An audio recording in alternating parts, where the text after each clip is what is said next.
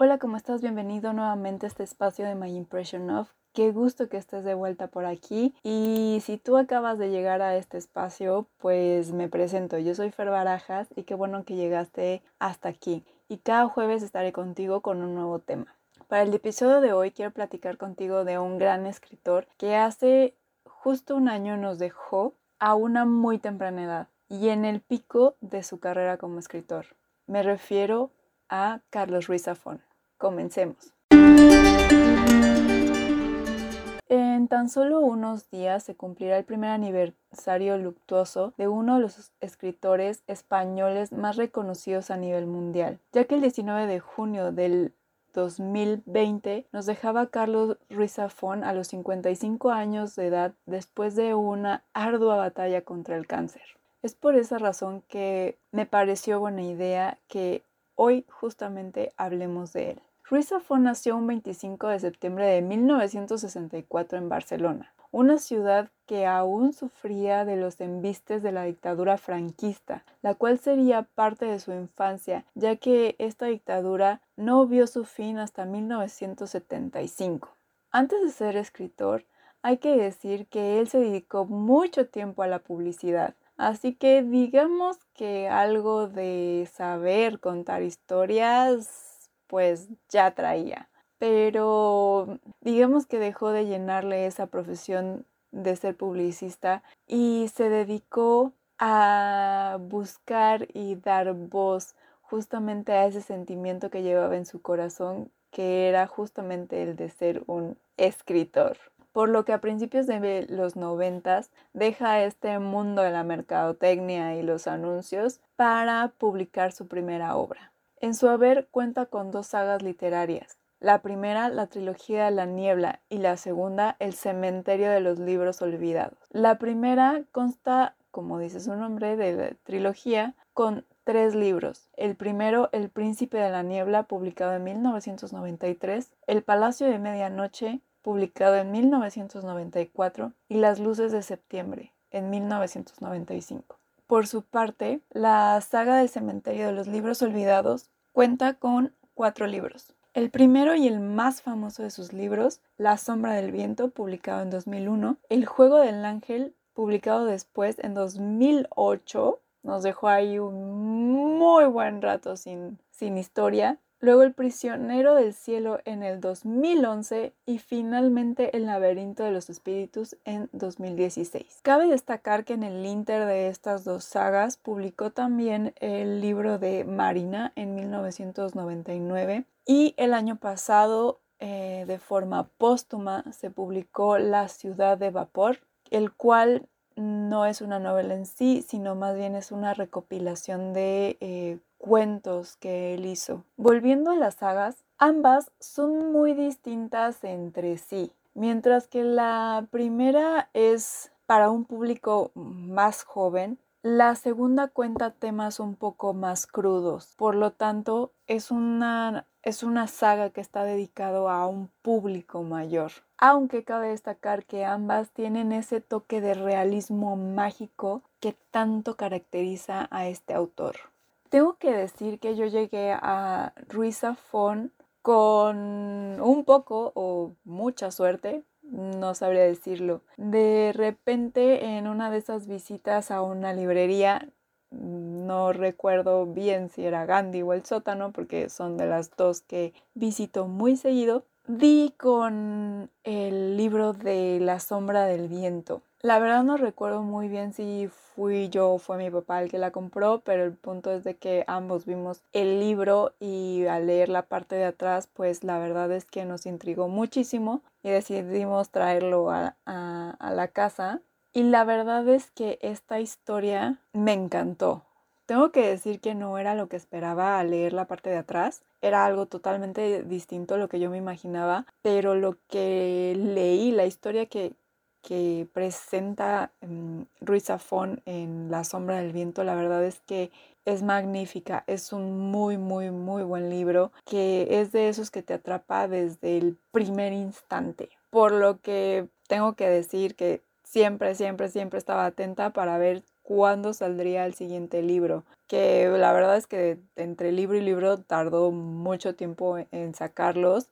El último, te digo, o sea, fue en el 2016 y la saga empieza en el, en el 2001. Entonces, sí es un, tiempo bastante extenso, pero la verdad es que tengo que decir que con cada uno de los libros vale muchísimo la pena el tiempo de espera que, que tuvimos. Y tengo que decir que una de las cualidades que tiene esta, esta saga es que los libros como tal, sobre todo el, sobre todo el juego del ángel, es un libro que puedes leer, mm, digamos que en desorden. El, la sombra del viento sí es la, la primera parte, ese sí te recomendaría que a fuerza lo leyeras primero porque es como empieza la historia de, Daniel, de Daniel Sempre, que es nuestro protagonista. Pero, por ejemplo, en el juego del ángel damos un salto totalmente hacia atrás y es otra historia. Ahí después con el siguiente libro conecta un poco el, prisionero del cielo y me parece que termina de conectar con el último del laberinto de los espíritus, pero justamente el juego, de, el, juego del ángel es uno que, podrías leer posteriormente a toda la saga, porque ni siquiera tiene como ese contacto tan directo con los Sempre. Nada más hay un personaje que, que sí tiene que ver con Daniel, pero nos centramos mucho en este escritor, Daniel, este, perdón, David Martín, que, mm, que es un personaje que le debe de haber llevado mucho tiempo desarrollar a Carlos Ruiz Zafón, porque es un personaje que tiene dos vistas. Y justamente este libro para mí es uno de, de los ejemplos de realismo mágico mejor ejecutados. Pero te dejaré a ti que lo descubras. Y como te decía, Carlos Ruiz Zafón tiene, o más bien tenía, lamentablemente, esa magia en su forma de escribir que desde el capítulo 1 ya te atrapaba en la historia.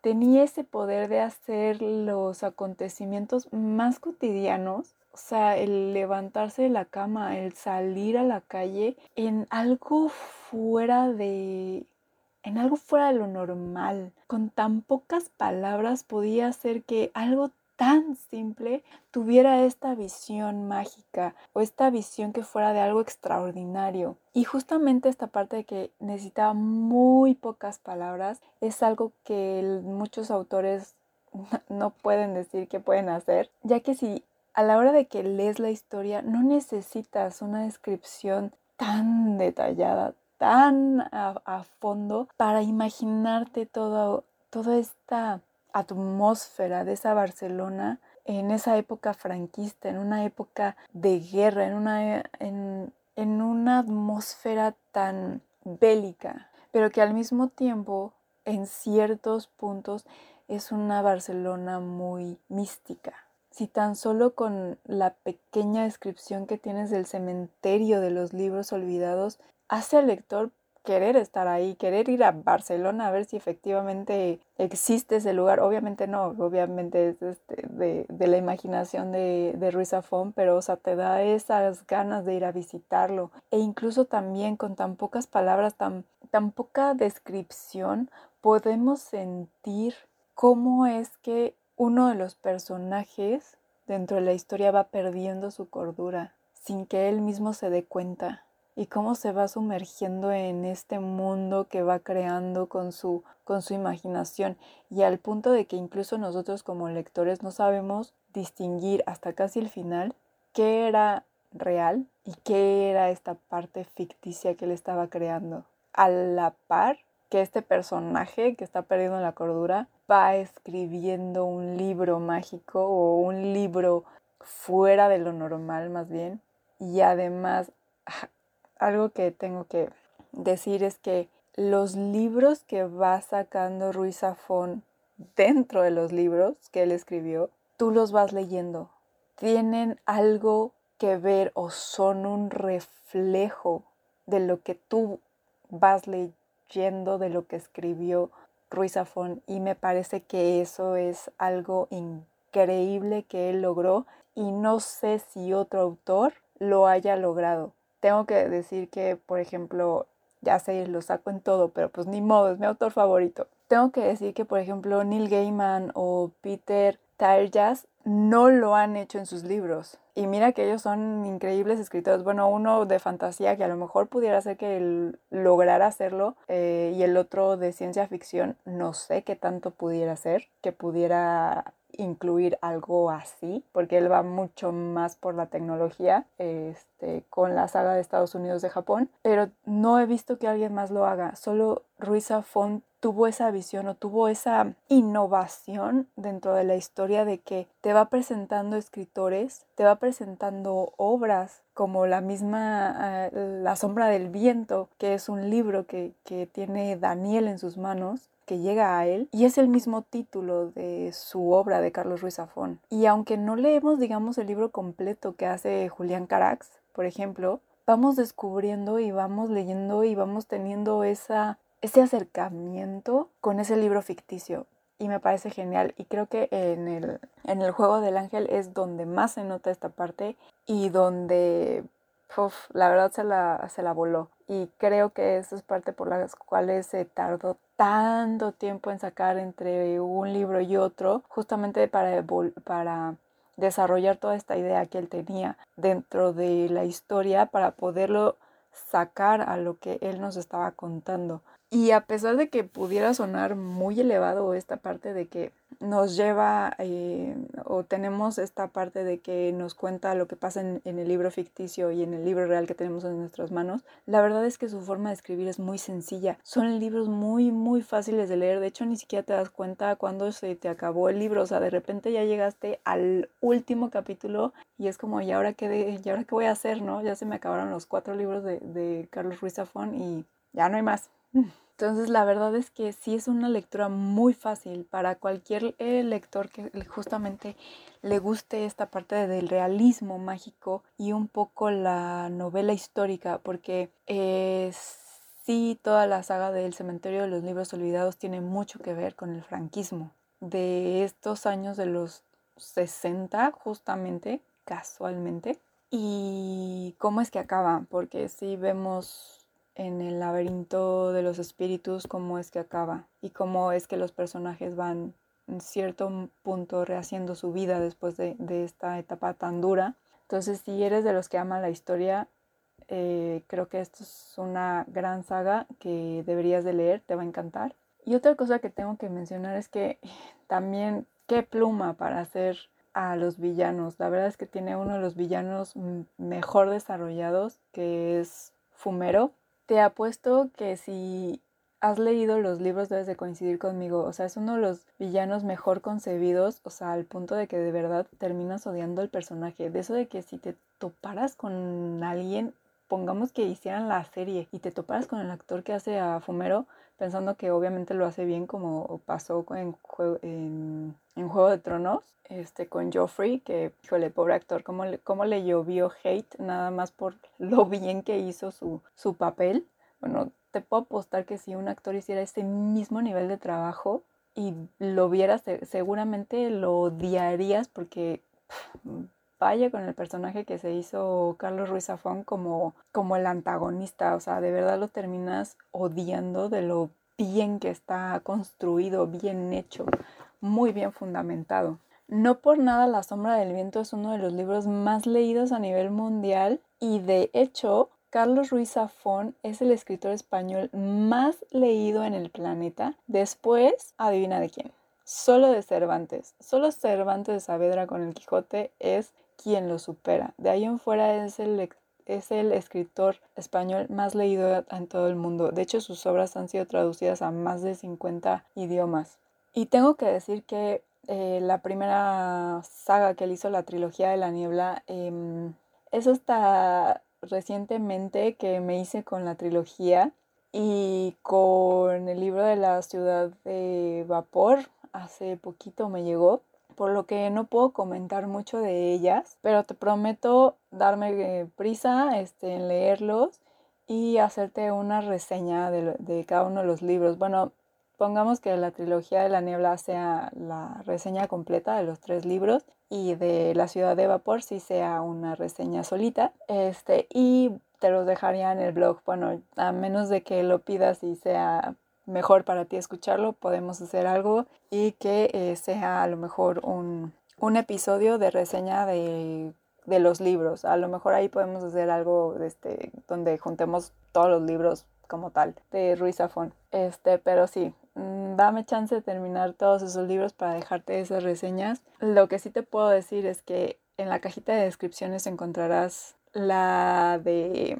la de la primera parte, por así decirlo, del Cementerio de los Libros Olvidados, de los primeros tres, y posteriormente hice la de El laberinto de los espíritus. Te las dejo abajo para que pues les des una checada si es que no has leído estos libros, que te los recomiendo un montón. Y ya para terminar, me gustaría contarte algo muy particular del autor. Él en 1964 nació en el año del dragón y justo él menciona en su página que pudiera ser que por esto tiene una gran afinidad a este ser mitológico. Sentía una gran afinidad y simpatía por este ser mitológico que describía como un amante de las tinieblas, una criatura nocturna, poco sociable y poco amigo de los hidalgos y los caballeros andantes. Y cabe mencionar que, igual en sus palabras, él decía que les daba albergue a estas criaturas en su hogar, ya que él sí las comprendía y hasta donde se quedó, bueno, llegó a tener cerca de 400 figuras de diferentes tamaños, hechuras y, y todo de dragones. Me pregunto si tendrá, si hubiera tenido un chimuelo.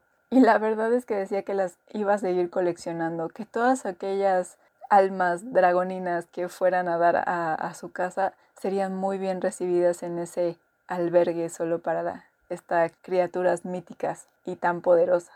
Y pues una duda que me quedará es justamente saber si dentro de los libros del El cementerio de los libros olvidados hay un reflejo sobre lo que él vivió, sobre lo que el franquismo dejó en él, porque para mí, sobre todo en el laberinto de los espíritus, parece que hay un guiño de que posiblemente pudiera ser que estemos leyendo algo de la vida de Carlos Ruiz Zafón a través de los ojos de Daniel Sempere y de todos los personajes involucrados en la saga. Y, y pues, ni modo, es una, es una pena que nos haya dejado tan pronto, pero nos dejó grandes enseñanzas, grandes reflexiones y una historia que deja huella en cada uno de los corazones de los lectores que se dan la oportunidad de entrar a este, a este mundo, a esta Barcelona un tanto mística y un tanto, un tanto rota por la guerra. Y antes que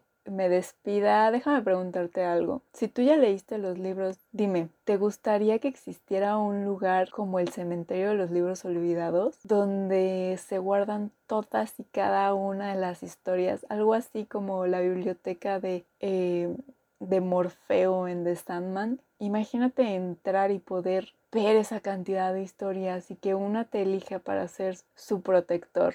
No sé a ti, pero a mí me encantaría que existiera un lugar así, el cementerio de los libros olvidados real. Pero bueno, ya es tiempo de despedirme, así que solo me queda recordarte que si quieres conocer más de autores, storytellers, en cualquier forma en la que las historias vienen a nosotros, pues te dejo mis redes sociales en la parte de abajo. En Facebook me encuentras como My Impression of Things. En Instagram y TikTok como My Impression of, así a secas. Y claro, te dejo también la página al blog y a las reseñas de los libros de Carlos Ruiz Zafón que tengo. Y nada, si te gustó este podcast y crees que puede servirle a alguien que conoces que anda buscando una nueva historia, porque conocemos seguramente a muchos cazadores de, de historias por ahí y este mundo tiene muchas historias maravillosas que contarnos. Bueno, pues si este podcast crees que le puede ayudar a encontrar su nueva historia, pues te pido que se la compartas por favor y nada, pues que tengas una muy muy muy feliz lectura, ya sea que te animes a leer alguno de los libros de Carlos Ruiz Zafón si es que no los has leído o te animes a leer cualquier otro libro de realismo mágico o del ahora sí que lo que tu corazón te diga que quieres o que necesitas leer. Y mientras, pues nos escuchamos el próximo jueves con una nueva con una nueva reseña, con una nueva historia o quizá algo especial. Nos escuchamos el próximo jueves. Chao.